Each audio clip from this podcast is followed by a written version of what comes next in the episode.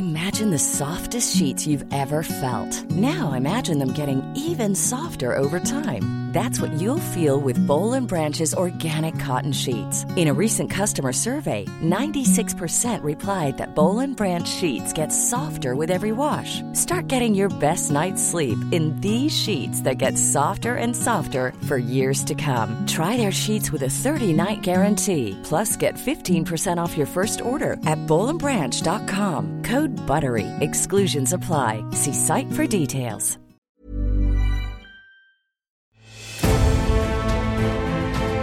Mes chers camarades, bien le bonjour. Quand on parle cuisine au Moyen Âge, l'image qui nous vient souvent en tête, c'est celle du grand banquet aristocratique durant lequel les nobles sont assemblés le long de grandes tablées où ils mangent pendant des jours et des jours au point où ils doivent se forcer à vomir pour continuer à s'empiffrer. Mais en réalité, de tels banquets ont-ils eu lieu à cette période? Eh bien oui.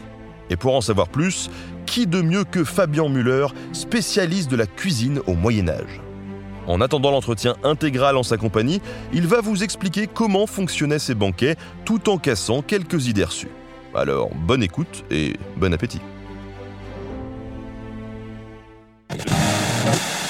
Vu qu'on parle de, de, partir léger, euh, quand on parle de repas de la noblesse euh, euh, au Moyen Âge, on a quand même souvent cette image d'un énorme banquet médiéval qui nous vient en tête, sûrement popularisé par le par le cinéma aussi. Est-ce que ce type de banquet a, a vraiment existé et comment ça s'organisait? Oui, oui, oui. Il faut savoir qu'un banquet dure sur plusieurs heures, voire plusieurs jours. Ah, c'est c'est un rêve.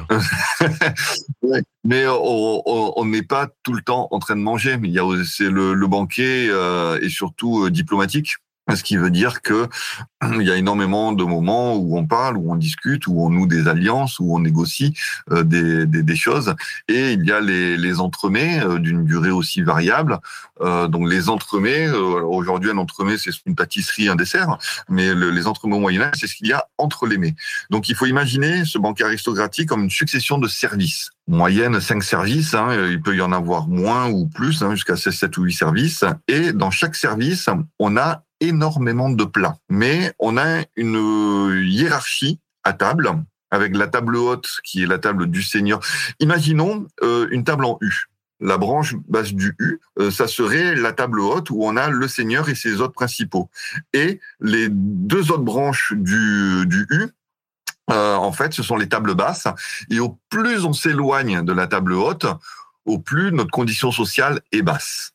Et ça a une importance dans ce que l'on va manger, parce que quand les plats arrivent sur les tables, en fait, les plats principaux vont sur la table haute, euh, le, les, les, plats les plus recherchés, les plus raffinés, et ensuite les autres plats sont répartis sur les tables, euh, et on mange dans le plat que l'on a apporté.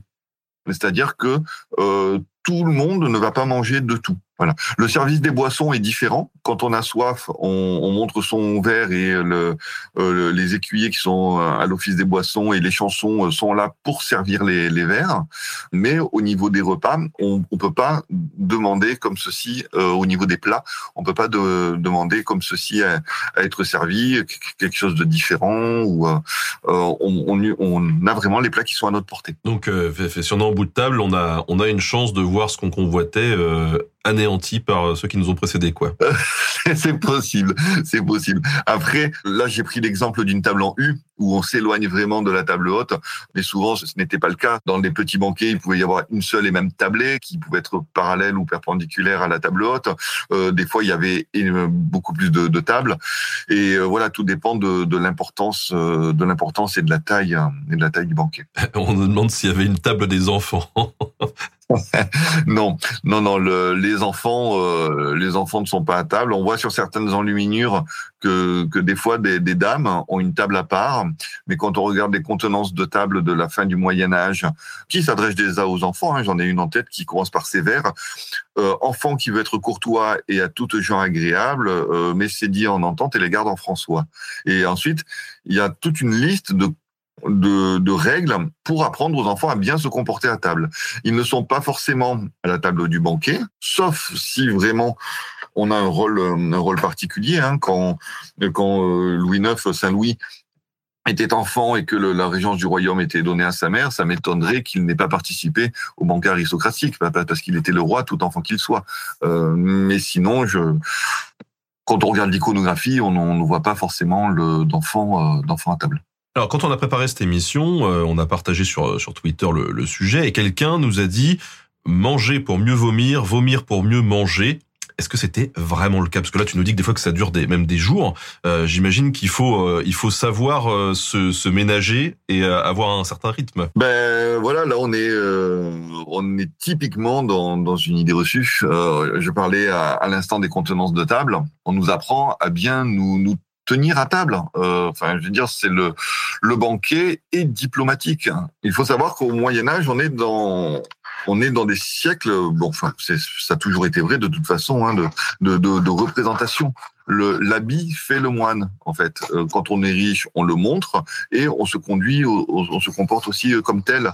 Donc euh, le fait de, de s'en mettre plein la lampe, d'aller vomir dans un buisson, même si l'image est plaisante et a pu correspondre à une certaine époque à ce que l'on imaginait du Moyen Âge, bon ben je, je suis heureux aujourd'hui de de savoir que, que, que, que c'est, cette image-là est faussée.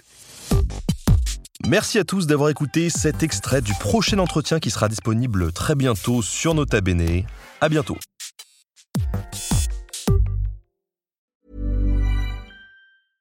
Imagine the softest sheets you've ever felt. Now imagine them getting even softer over time. That's what you'll feel with Bowl and Branch's organic cotton sheets. In a recent customer survey, 96% replied that Bowl and Branch sheets get softer with every wash. Start getting your best night's sleep in these sheets that get softer and softer for years to come. Try their sheets with a 30-night guarantee. Plus, get 15% off your first order at bowlandbranch.com. Code BUTTERY. Exclusions apply. See site for details.